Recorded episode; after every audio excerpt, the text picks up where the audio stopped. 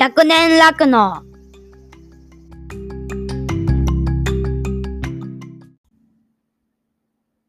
はい、こんばんは。今日はですね、えっ、と、先日3月なんですけど、3月に、えーオンラインで千葉県の方の勉強会で講師として呼んでもらったんですけど、そこで喋った内容を録音させていただきました。ので、その音源を流していきたいなと思います。で、Zoom を用いた勉強会で、えー、PowerPoint を映しながら説明している、話している内容になるので、えーっとですね、あのーその画像を見ながらとか、画面を見ながら説明をしていたりするので、ちょっと伝わりにくい部分もあったりしますが、一応そのまま、えー流していきたいなと思います。はい。それでは早速どうぞ。牛めっちゃ走っとるハッシュタグでつぶやこう牛乳でスマイルプロジェクトそしたら始めさせてもらうんですけど、一応今日テーマ、じゃあ酪農家は何をすべきなのかって、もういきなり、あの、多分書面で見られた方、何話すんって思ったと思うんですけど、一応こういったタイトルで行かせていただきます。で、えっ、と、まあ今酪農情勢もう全国的に非常に厳しい中、もう長いこと続いてきてると思うんですけど、私自身がこの情勢下で、えー今何を思ってるかっていう着地点を目指して喋ってきます。で、私自身はその新規参入で第三者継承によって酪農家になってるので、その辺の話を聞きたい方、若手の方も多いって聞いてるので、えーその辺の話にも触れながら、そこまで行きたいなと思ってます。はい。で、目次です。えっ、と、まず自己紹介をして、で、その後に、えーなぜ酪農家を目指したのか、酪農家になるためにしてきたこと、酪農家になって取り組んでいること。で、ここからが、えー情勢の話に入っていくんですけど、過去の酪農はどうだったのかな？今の酪農はどうなっているかな？で、未来の酪農はどうなっていくか？じゃあ、今、酪農家は何すべきなのかっていうような流れで話をしていきたいなと思います。はい。まず自己紹介なんですが、青沼明と読みます。光って書いて明なんですけど、えー1986年に生まれました。広島県出身で、現在富山でえー酪農をやっています。はい。で、えっ、と、大学が新潟大学の農学部を卒業しています。で、大学を卒業後は、えー長野県の牧場で2年間。で、えーその後に富山県に入って、えー富山の黒部市っていうところがあるんですけど、そこの育成牧場に4年間いました。まあ、育成牧場といっても6時化をしていて、搾乳牛も当時は20頭ほど、えー飼っていました。で、現在は80頭ほどに増えています。はい。で、そこで4年間働きながら、えー富山県内で第三者継承を目指して、えー秋牛舎を探して、秋牛舎、あるいは離農する牧場を探していたところ、縁あって、えー現在やってる牧場を買い取ることができて、2015年から酪農家として、えーやっています。はい。でですね、現在は富山県乳牛協会の会長、あと富山県青年農業者協議会の事務局長と、あとですね、その下が地域交流牧場全国連絡会、公牧連って言われる組織の全国の理事、県北陸ブロックの会長など、いろんな職業、職を任せていただいています。で、あら。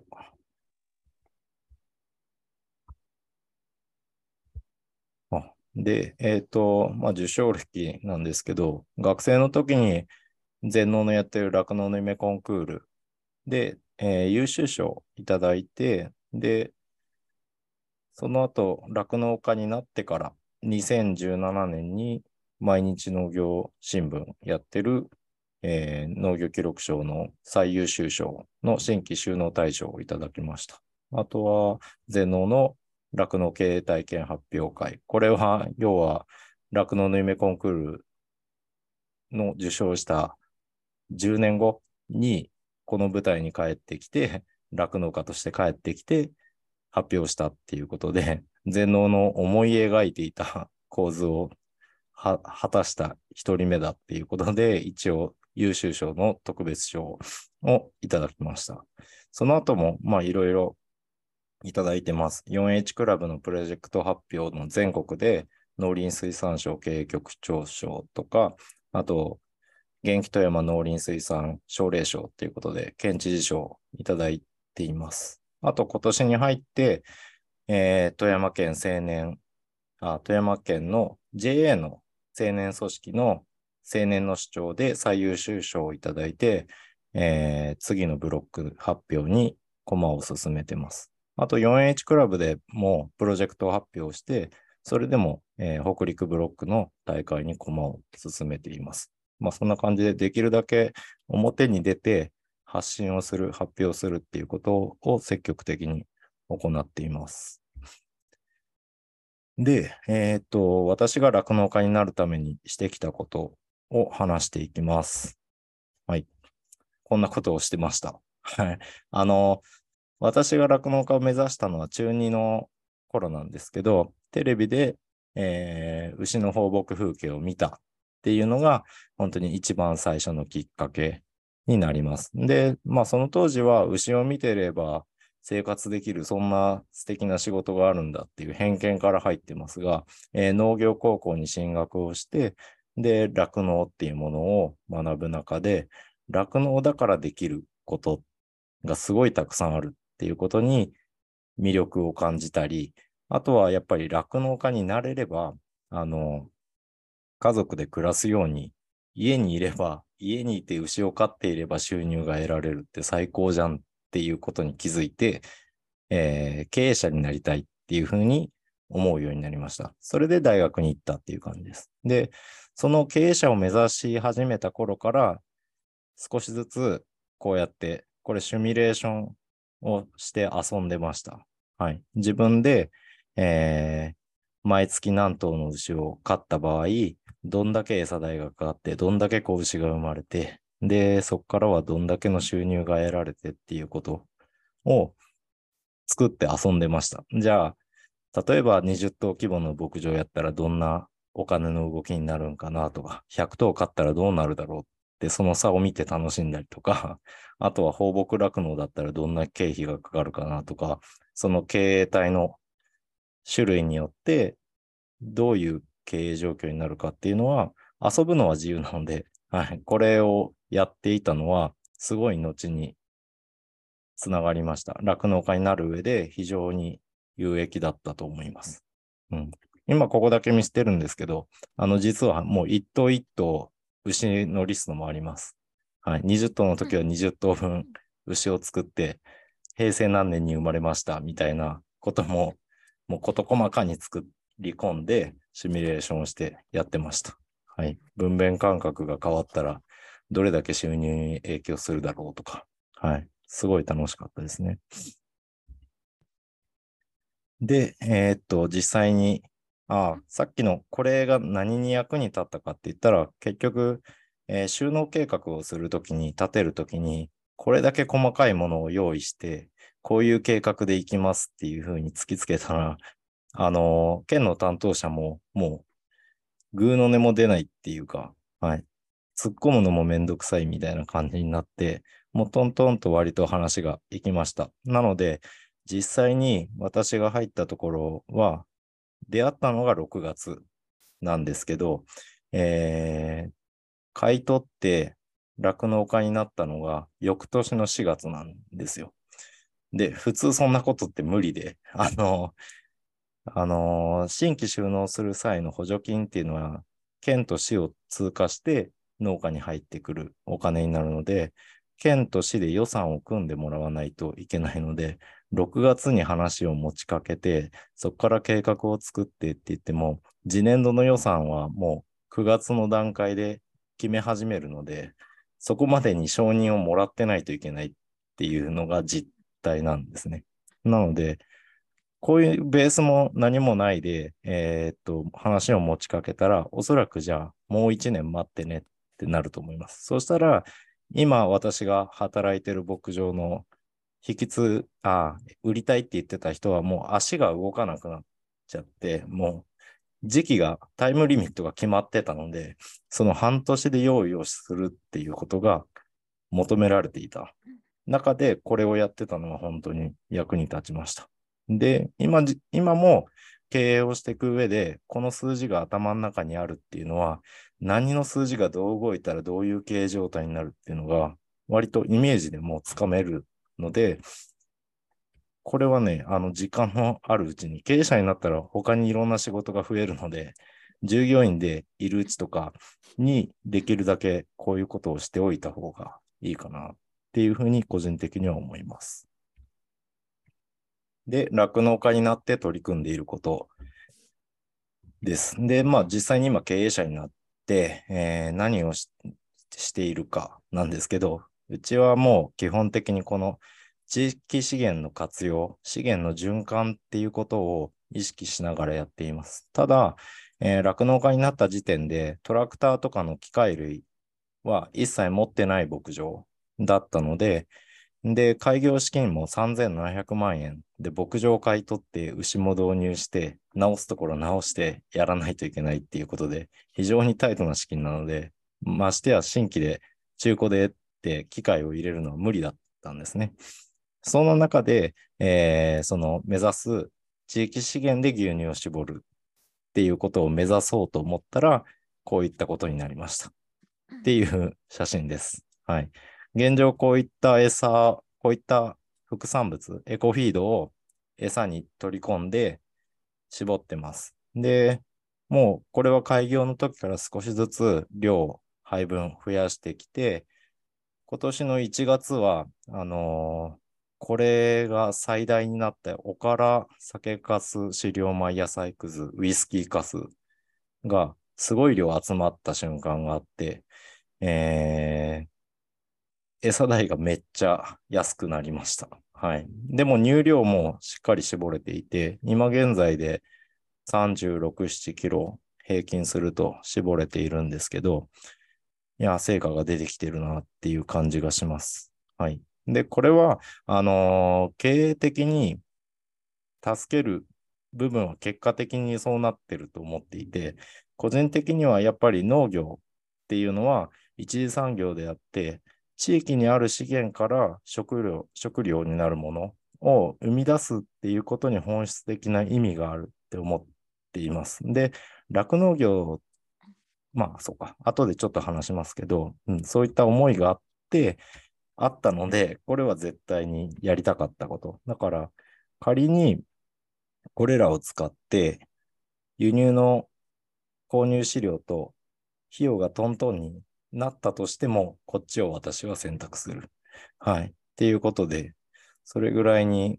これはちょっと理念として目指してきたところです。あとは、農商工連携をやってます。で、うちは、6時化はおそらく私が経営している上では目指さないなって思ってるんですけど、それがなぜかって言ったら富山の酪農の情勢があるからです。富山県の、えー、生乳の消費量の、えー、うち生産できてるのって50%程度なんですね。だから飲用乳が 50%ぐらいしか生産できていない中で、要は県民の方に新鮮な牛乳を飲んでもらえない中で6次化するっていうのは個人的にはちょっと違うかなって思ってます。まず飲んでもらう牛乳を潤沢に生産できていて、初めて、えー、次に6時化っていうのを目指してもいいかなって思ってます。ただ、あのー、ありがたいことに地域の人からうちの牛乳が飲みたい、どこで飲めるんだっていうことも言ってもらえますし、あと、うち本当にもう5分、10分車で走ったら駅に着いたり、あの新幹線の駅に行けたりっていうぐらいに街にすごい近いところで牧場をやってるんですけど、その立地の関係から、この右上のジェラートショップとか、えー真ん中のパン屋さんとかで、えっと、うちの牛乳を使ってジェラートを作りたいとか、パンを作りたいって言ってくれる方がいます。で、そこに牛乳をおろすことで、えー連携をする。だから広い意味で見たら6時間になるのかもしれないですけど、えーそういった形で連携をして、プロにジェラートにしてもらう、プロにパンにしてもらうっていうことで、より自分がやるより美味しいものに変わって、えー消費者の皆さんにお届けできてるっていうことで、こういった連携を積極的に行って、私自身は、えー地域のもので美味しい牛乳を絞る、量を絞るっていうことを、えー自分の仕事と認識してやっています。あとはですね、これらの、えーさっきのような取り組みもやっているだけでは伝わらないっていうことで、ちゃんと情報発信しましょうっていうことでいろんなことをやってます。で、左上の写真が、えー酪農家になりたいとか、酪農に興味があるっていう研修生を受け入れてる写真です。この子たちは、最初小学校5年生の時に隣の市から、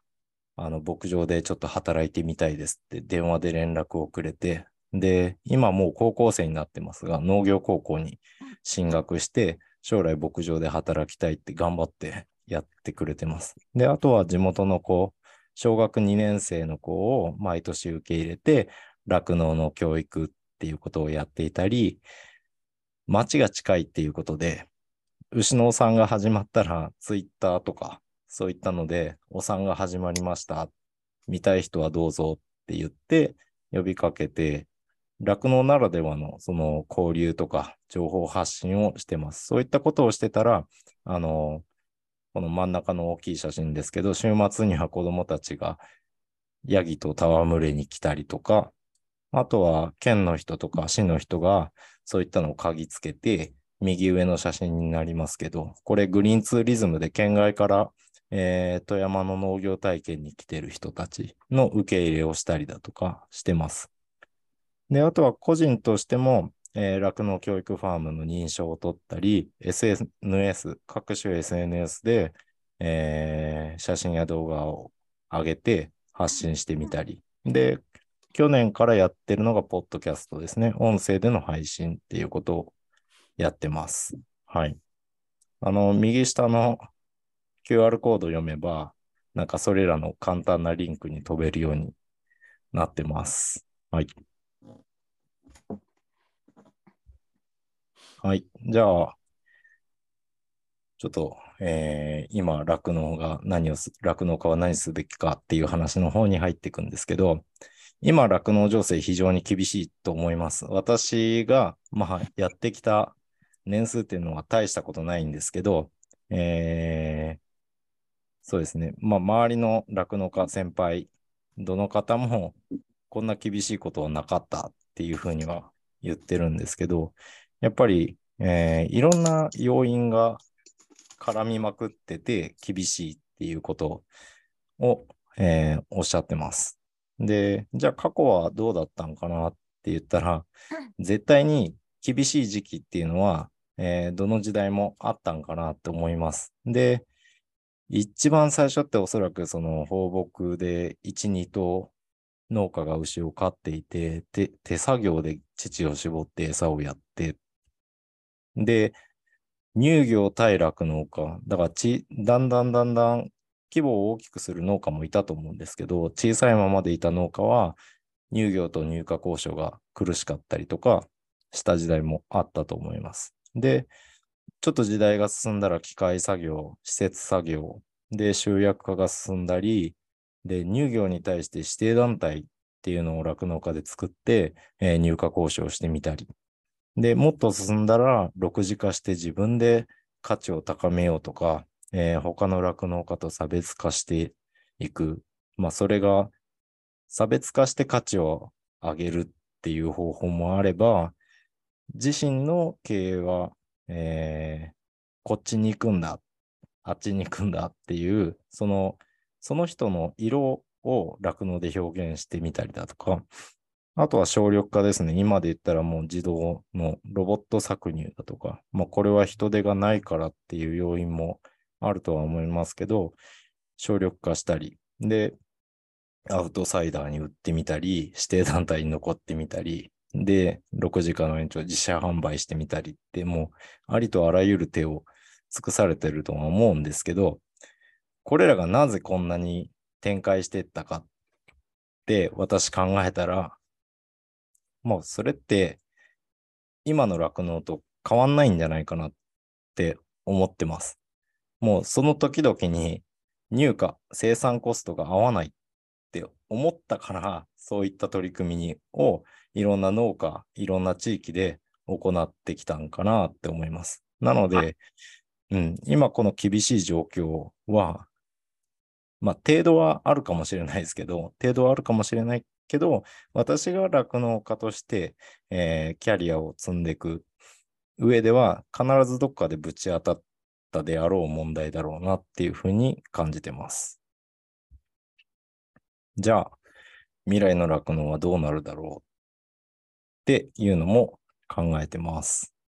皆さんは未来の酪農はどうなるだろうって思いますか？もう、規模拡大の一途をたどるとか、はい。放牧酪農に変えるとか、多分いろんな選択はあるんでしょうけど、うん。どうなっていくでしょうか？はい。そのために酪農家、そういった自分、それぞれに多分想像する未来があると思うんですけど、それがいい未来か、悪い、とことん悪い未来か。で、じゃあ酪農家として何をすべきかっていうことを考えていると思うんですけど、私の場合の話をします。で、私の場合は、えー酪農家として、えーここに挙げているハッピーデイリーカウズ、乳牛の幸せっていうものを、えー考え続けることを牧場の理念として取り組んでいます。で、現時点での牛の幸せの解釈をここに書いてます。で、乳牛はもうずっと昔から家畜で、今はもう野生に返すことも許されないぐらいに人間社会に取り組も取り込まれた生き物です。で、その牛が最大の幸せを得ることっていうのはどういうことかって言ったら、人に必要とされ続けることだと考えています。はい。まあ、安楽性とか、えーより良い環境とか、えー牛に痛みを与えない、できるだけ痛みを与えないとか、もうそういうのは当然の話かな。それを目指すのは当然かなとは思うんですけど、もう本質的に人に必要とされなくなってしまった牛っていうのはどうなるかって言ったら、もう殺すしかないっていうのが、この産業の、うん、持ってるものだと思ってます。なので、人に必要とされ続ける牧場であること。で、人に必要とされ続ける牛乳や牛肉の生産をするっていうことを果たせたら100年後も酪農が続く。100年後も酪農が必要とされるっていうことが牛の幸せにつながるだろうっていうふうに考えて、えーいろいろ行動をしています。で、やっぱりその酪農経営をしていく上では、まあ繁殖だったり、えーどうやったら牛乳をいっぱい出せるかとか、コストを下げれるかっていうことを考えていくと思います。で、それはいろんな雑誌とかでもずっと語られてるし、えー最新の研究もどんどんどんどん出てきます。それは日本だけじゃなくて世界中が研究してます。で、それらを見て、えー考えて、自分ちの牛、牛ってどういう生き物だろうっていう探求はずっとしています。はい。で、まあ、例えば育成牛、計算牛の受胎率をずっと調べて、取り組んで、少しずつ改善してみたりだとか、で、去年に関して言ったら、まあ、酪農情勢のもう厳しさの入り口ですね。もう2月あたりからなんか怪しいぞ、やばいぞっていうのを個人的には思っていて、で、その時から、じゃあ、ちょっと今まで見て見ぬふりしとった後山停滞の発生率の高さ。はい。フリーバンで打ち勝ってるんですけど、この部分をちょっと早めになんとかしようって取り組んだら、もう1年目のその取り組みで全体で5%まで後山停滞を減らしてみたりだとか、ですね。で、初山の、2022年の初山の、えー、平均受精回数っていうのが、もう、この取り組みをしたら1.7回まで減らせて、2019年と比較したら、もう優位差0.05で出るっていうぐらいに成果を上げました。これ何したかっていう話なんですけど、あの、うち、貫乳牛と搾乳牛に単カルですごいカルシウムを補給してたつもりなんですけど、分娩後に飲ませるカルシウムっていうのはやってなかったんですよ。で、低カルは出てなくて、ずっと、あの、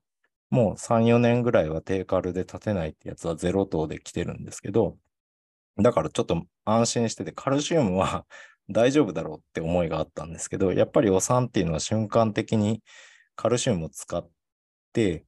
血液中のカルシウムがおそらく微妙に減ってて、えー、子宮の収縮が弱くなるだとか、そういったことがおそらく起きてたんじゃないかなってこの結果から推測するんですけど、まあ去年は要は飲ませるカルシウム剤を飲ませただけです。はい。それだけでこれだけ繁殖が改善したっていう 思わぬ落とし穴があるなっていうことで、やっぱりまだまだ、えー、自分の管理、牛の管理っていうのは、いろいろ試してみたいなって思う結果になってます。あとはですね、あの、同時になんですけど、この2022年から2022年にかけて、育成牛の受胎率がめちゃめちゃ改善してるんですよ。むしろ2020年がめっちゃ低いんですけど、なんでこんなことになってたかって思い返すと、あの、育成の管理をガラッと変えました。あの、2018年、えー、18年頃からですね、変えていて、何をしたかっていうと、配合飼料の量を減らしました。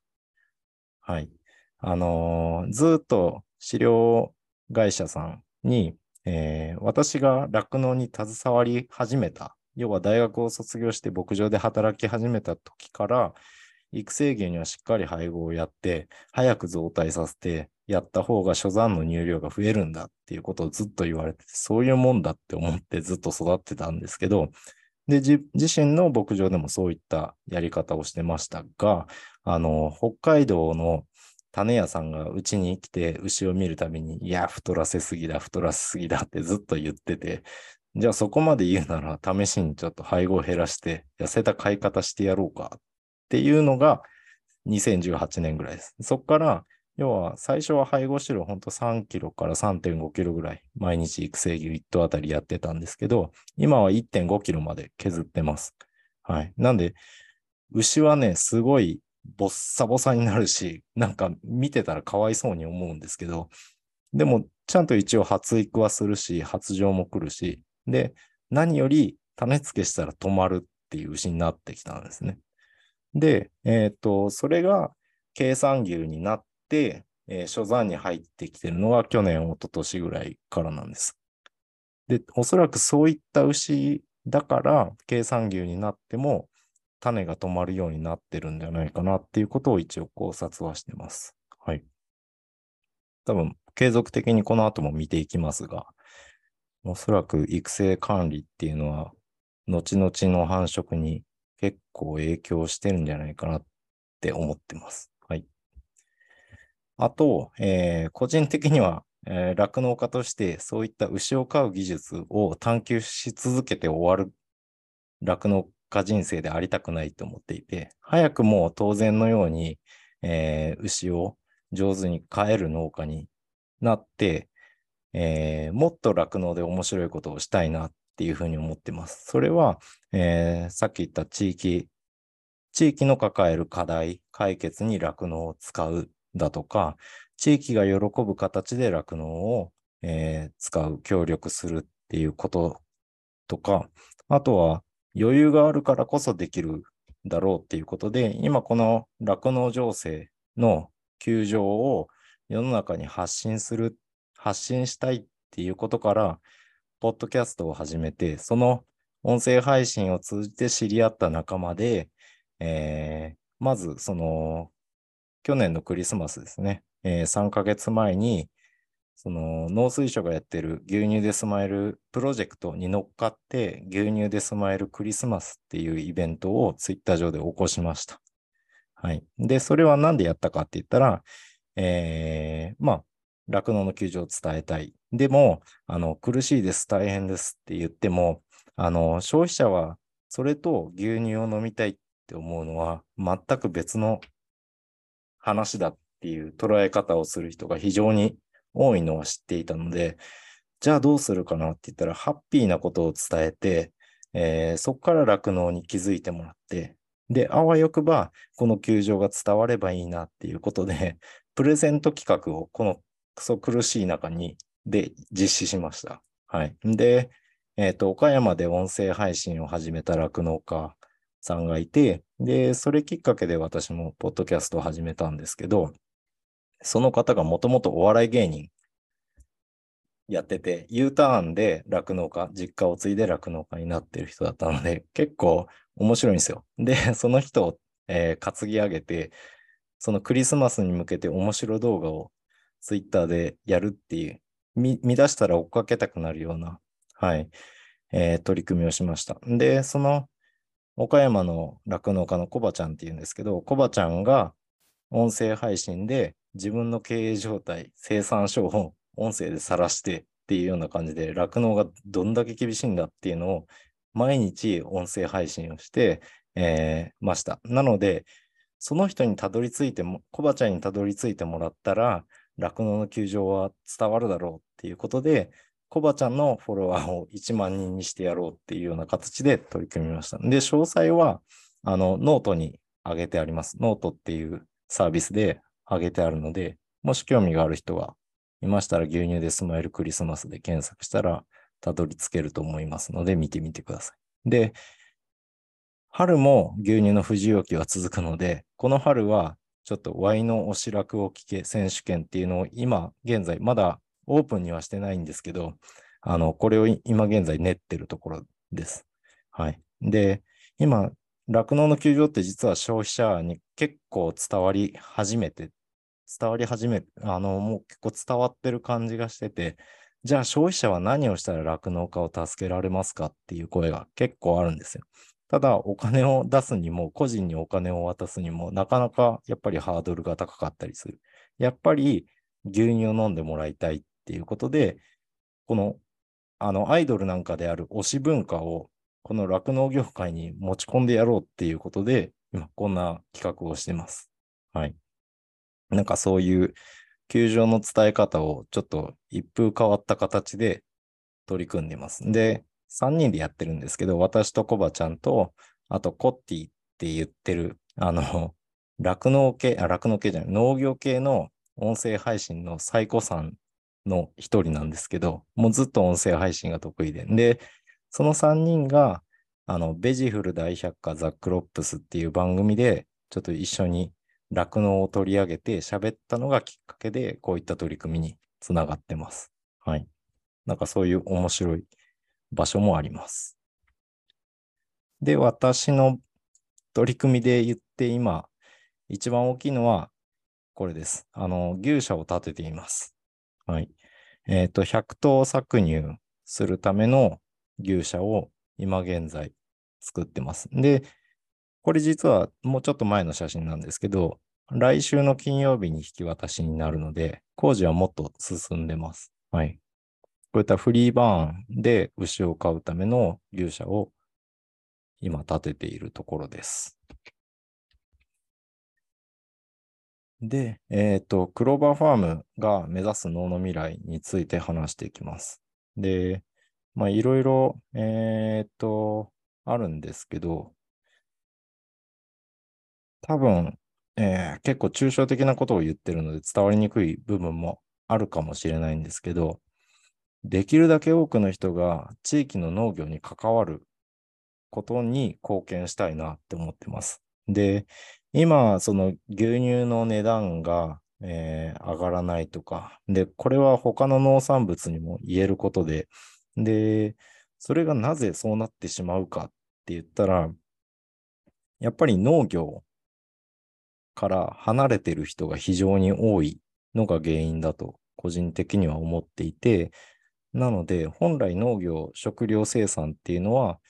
もともとみんながやってたはずのこと、大昔の文化で言ったら。ただ、えー産業として発達してったり、お金に余裕ができたら、食べ物はお金を払えば買えるっていう人が非常に増えてきた。中で、農業とか食料生産っていうのが、まあ少しずつ少しずつ疎遠になってきてしまっているのが、今これだけ一次産業が、だけが価値が上がらないっていうようなサービス業はどんどんどんどんお金取れるのに、一次産業は一番重要な産業なのに価値が上がらないっていう情勢になってると思うので、できるだけ農業に引き戻したいっていうのが個人的に思いとしてあります。はい。で、あとは、プレイヤーとして、酪農家として、えー次のステージに酪農業を進めたいっていうふうに思ってます。えー高度経済成長期とか人口がめちゃめちゃ増えた時に、酪農も少しずつ、少しずつじゃないですね、一気に大きくなって、消費に応える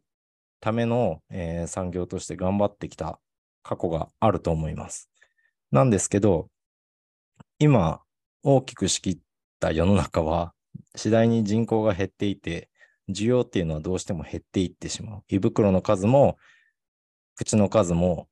もう減っていってる中で、消費してくれって言っても、なかなか伸びにくい状態にあると思います。で、そんな中で、えー酪農業が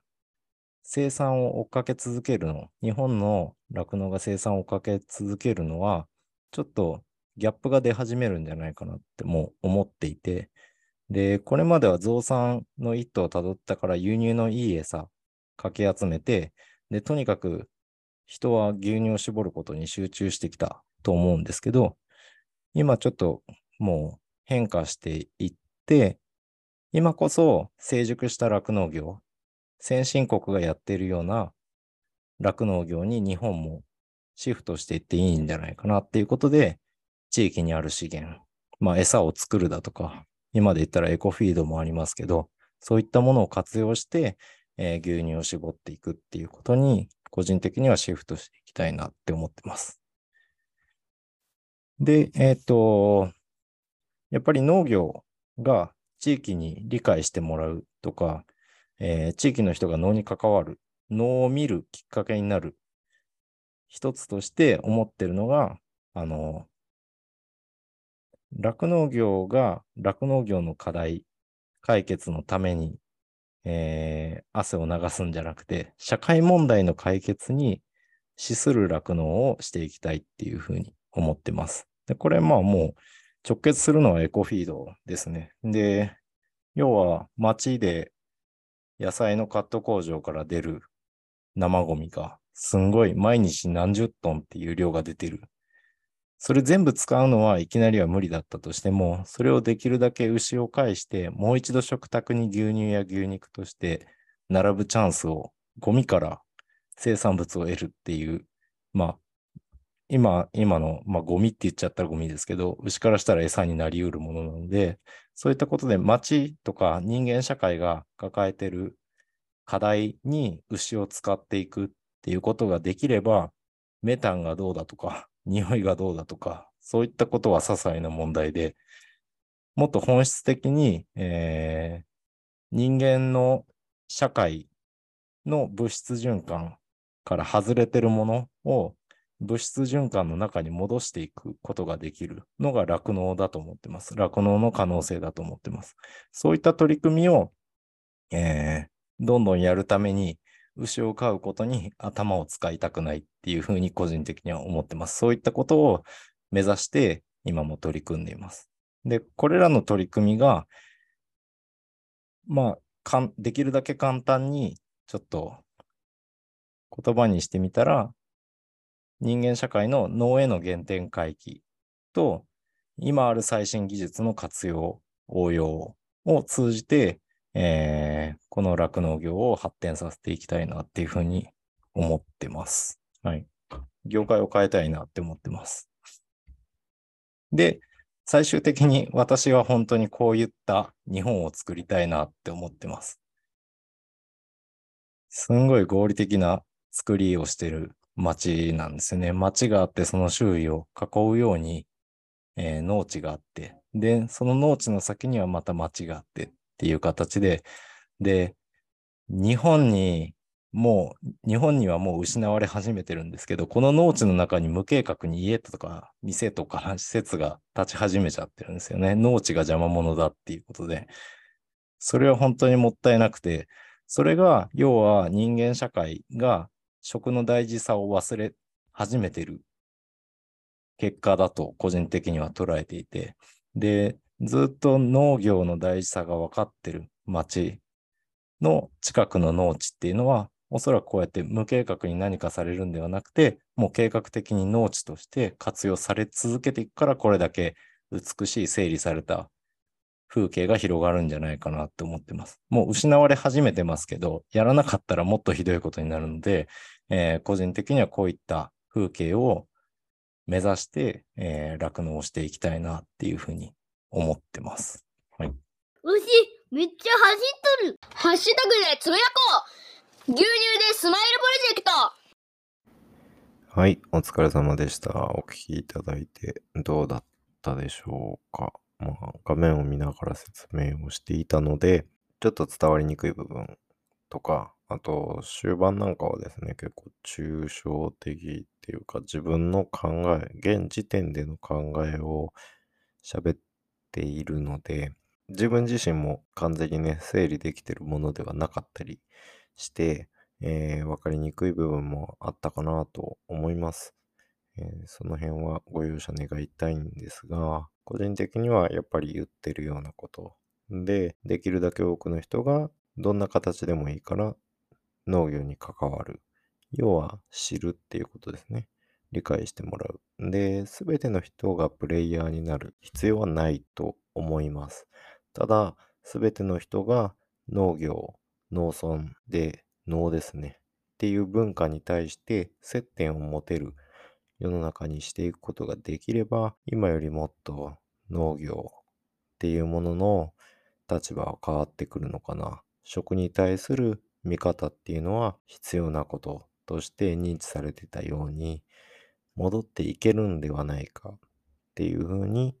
考えてます。はい。で、酪農情勢は非常に厳しいのが続いています。そんな中、え8月から10円の飲用乳向けの乳価の値上げっ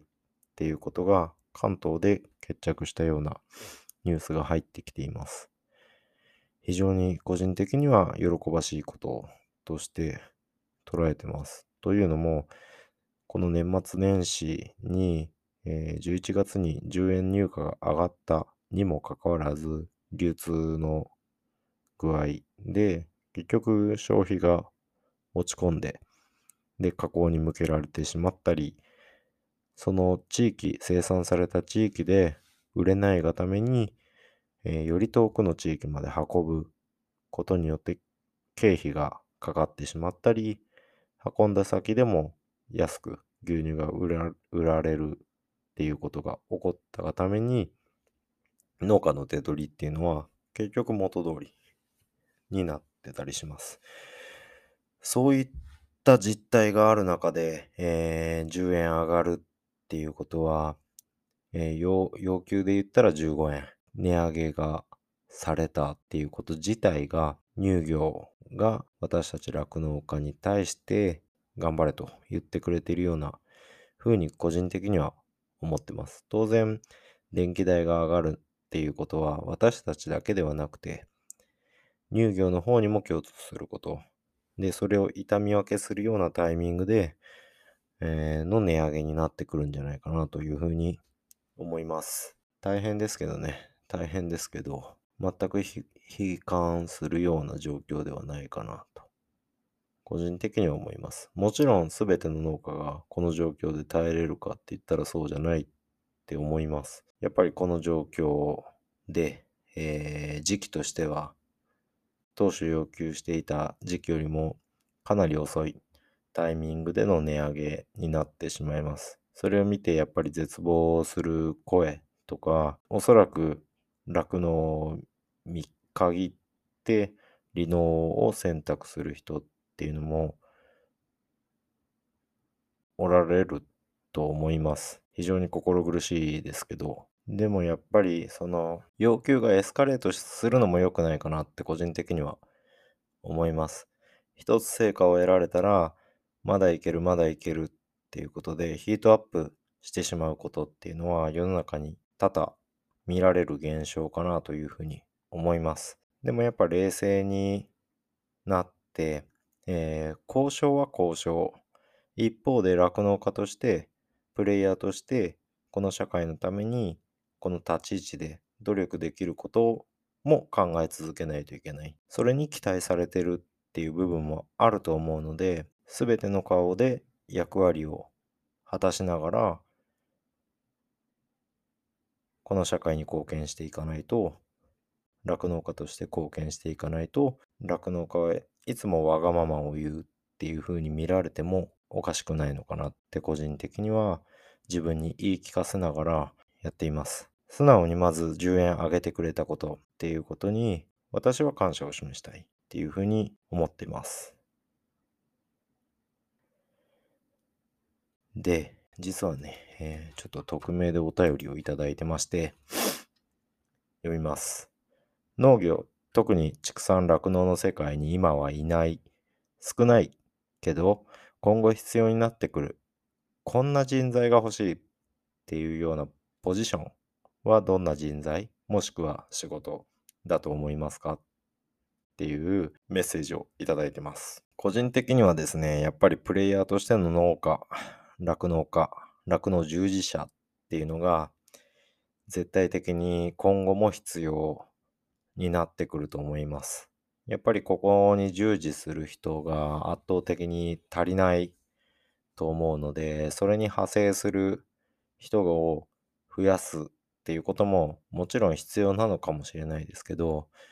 まずはその現場でプレイヤーとしてやる人がおそらく欲しいって思ってる農家は多いと思います。で、個人的にはプラスアルファで思うのは、酪農を追求する人材が欲しいなと思ってます。それは、え1頭あたりの乳量を求めるだとか、えー繁殖成績を向上させるだとか、酪農現場からその酪農に携わりながら、酪農業を先に進める。日本の社会において、あるべき場所まで進めてくれるような人材っていうのが欲しいなというふうに思います。すんごい抽象的な言い方をしましたけども、やっぱり酪農業携わってる人、結構数字を追っかけがちだと思います。もちろんそれは必要なことなんですけれども、おそらくふとした時にそういったことを目指してだけいると空虚なものを追っかけてるなっていうふうに思う瞬間に触れてしまうと思うんですね。そうした時にこの業界から離れていってしまったり、それで給料をもらうっていうことに違和感を覚えたりする人がいるんじゃないかなと思います。酪農業面白くないなって思っちゃうんじゃないかなって思ってます。でも酪農っていうのは社会的な課題解決に資することができる可能性をまだまだ秘めてる日本においてはそういった職業だと思います。酪農の魅力、持っている価値っていうものをしっかり見つめてそれを社会に向かって表現していく。そういったプレイヤーがこれから先っていう風に。で、それはうちみたいな都市近郊で言ったら街で出る生ゴミとかそういったものを利用して牛乳の生産や牛肉の生産を行う。そして得られた牛乳を使って都市近郊だからできる消費地の近くで新鮮な牛乳を使って加工品の提供だったりっていうことに協力していくっていうことも一つあると思います。でも酪農っていうのは都市近郊だけで活躍ができるのではなくて農村って言ったようなどんな場所においてもその能力を生かすことができると思います。今で言ったら山間部とか、えー農村の土地の状況を見れば、もう高齢化が進んで担い手がいなくて、担い手がいたとしてももう高齢化が進んでいてっていうような状況があったりします。でもそこに酪農があって、で、作業の簡略化ができる飼料生産っていうものが定着させられるかもしれない。あとはもうもともとですね、えー畑がやれないような寒い地域で酪農とかっていうのは発達してきましたけど、そういった役割もあると思います。それぞれの土地で行われる酪農業が、それぞれの地域の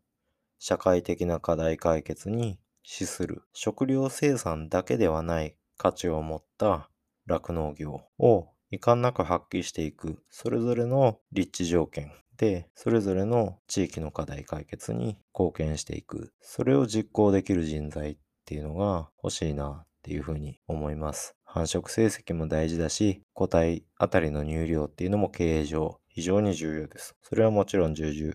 認識してますがそれだけではない。もっともっと酪農を使って楽しいことはできるって思います。そういった仕事をできる人っていうのが増えれば、社会が酪農を見る目っていうものも変わってくると思いますし、そういったことの結果を見て、もしかしたら牛乳の値段、今のじゃ安すぎるかもしれないっ